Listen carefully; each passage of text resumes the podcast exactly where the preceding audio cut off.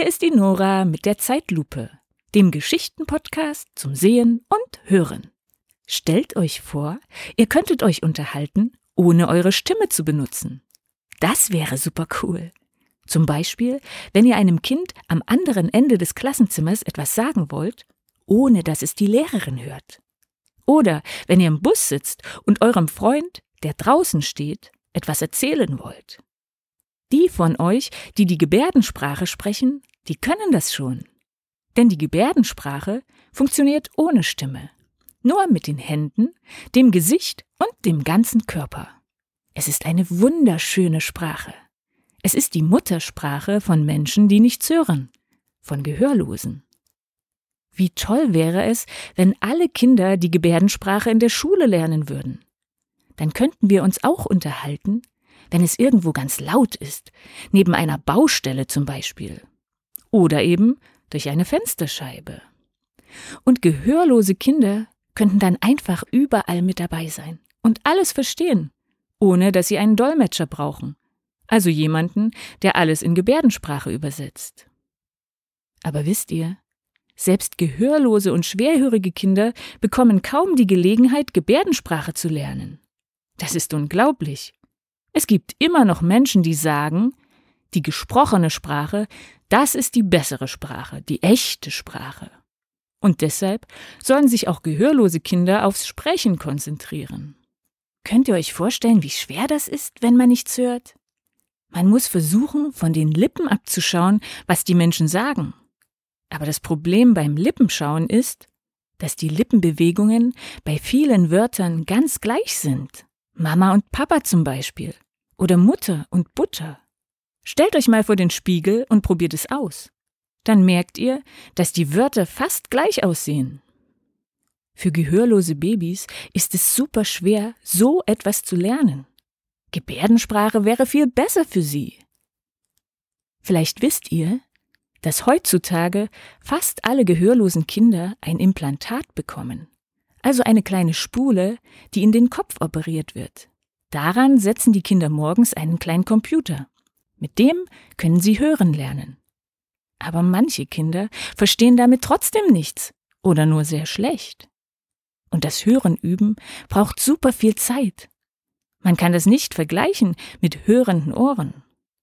Und in dieser Zeit wollen sich die Kinder doch auch schon unterhalten.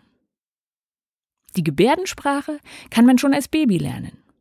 Wir haben zum Beispiel mit unserer hörenden Tochter gebärdet, als sie ganz klein war, weil sie einfach nicht reden konnte oder reden wollte, bis sie zwei Jahre alt war. Mit den Gebärden konnte sie uns dann zeigen, wen ihrer Brüder sie meinte und ob sie beim Essen Butter oder Käse haben wollte. Die Geschichte heute handelt von dem gehörlosen Schauspieler und Kampfkünstler Benjamin Pivko, der auch tanzen kann. Wie geht denn das? Tanzen ohne die Musik zu hören? Seht es gleich selbst. Seid gespannt auf die Geschichte von Benjamin Pivko, der als Baby noch hören konnte und bei dem es dann aber ganz still wurde. Auf geht's!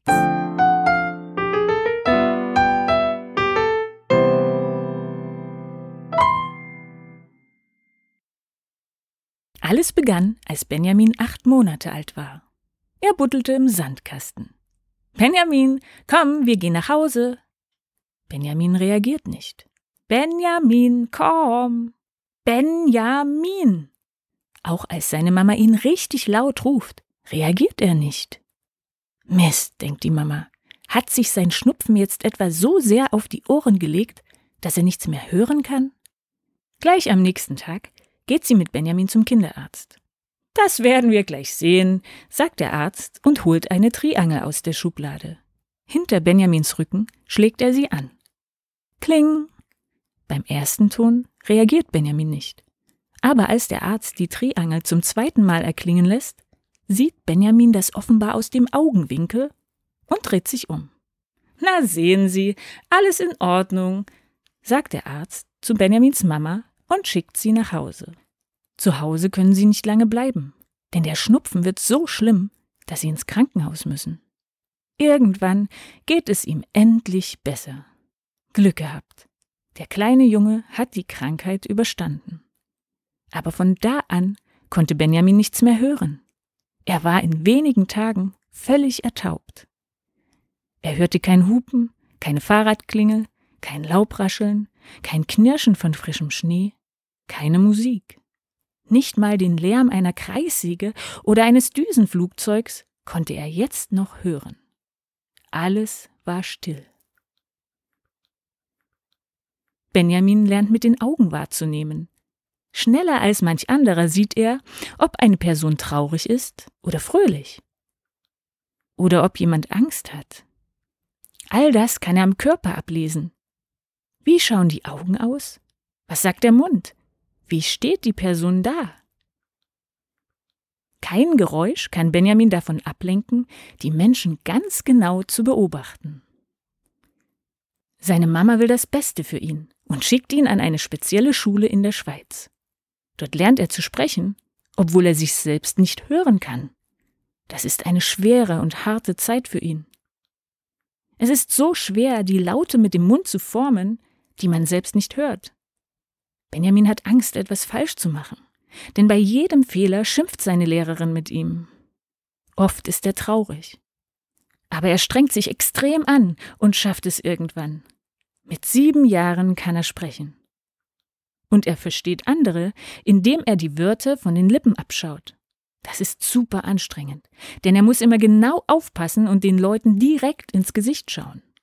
Und natürlich kommt es zu Missverständnissen. Benjamin kann sprechen, aber andere Kinder merken, dass es bei ihm ein bisschen anders klingt, irgendwie ungewöhnlich. Deshalb wird er oft von anderen Kindern geärgert. Sie sagen, du bist dumm, obwohl das gar nicht stimmt. Da versucht er etwas. Er hat mitbekommen, wenn türkische Kinder sprechen, dann klingt das auch ein bisschen anders, als wenn deutsche Kinder sprechen. Also sagt er, ich bin Türke. Und da lassen ihn die anderen endlich mit Fußball spielen. Benjamin geht jetzt auf eine Schule für schwerhörige Kinder, obwohl er eigentlich gehörlos ist. Auf dem Weg zur Schule fährt er an einer anderen Schule vorbei, einer Schule für gehörlose Kinder. Und dort sieht er, wie Kinder in Gebärdensprache sprechen, also mit den Händen. Er kennt das nicht und denkt, das sieht aber komisch aus, warum zappeln die denn so? In seiner Schule beobachtet er eines Tages, dass ein Mitschüler in der Pause mit dem Handy telefoniert. Hey, sagt er, wie kannst du telefonieren? Wieso nicht? sagt der andere. Ich bin schwerhörig, nicht gehörlos. Benjamin ist verwirrt. Warum können die anderen in meiner Klasse telefonieren und ich nicht? fragt er am Nachmittag seine Mutter. Das geht leider nicht, sagt sie. Aber ich kann doch sprechen. Ja, aber du kannst nicht hören. Du bist gehörlos. Aber warum gehe ich dann auf eine Schule für Schwerhörige? Benjamin versteht die Welt nicht mehr. Deine Lehrerin in der Schweiz hat empfohlen, dass du keine Gebärdensprache lernst. Sie meinte, es sei besser für dich, sagt die Mutter. Es tut mir leid. Vielleicht war das ein Fehler? Wenn du die Gebärdensprache lernen willst, dann werde ich dich unterstützen. Und ob Benjamin wollte. Gebärdensprache, sprechen mit den Händen. Das ist doch eigentlich meine Muttersprache. Sofort meldet er sich für einen Kurs in Gebärdensprache an. Begeistert lernt er seine Sprache. Irgendwann bekommt er dann auch einen Gebärdennamen. Man kann seinen Namen im Fingeralphabet zwar Buchstabe für Buchstabe zeigen, aber unter Gehörlosen ist es üblich, dass man einen Gebärdennamen hat. Man zeigt dazu meistens irgendetwas, was typisch oder besonders für eine Person ist zum Beispiel die wuscheligen Locken oder die großen Augen. Für Benjamin ist seine Narbe am Mundwinkel das Besondere. Sein Gebärdenname geht also so. Er zeigt auf die Narbe und formt gleichzeitig mit dem Mund das Wort Benjamin. Benjamin fühlt sich in der Gebärdensprache immer mehr zu Hause und ist fasziniert davon, sich mit seinen Händen und seinem Gesicht auszudrücken.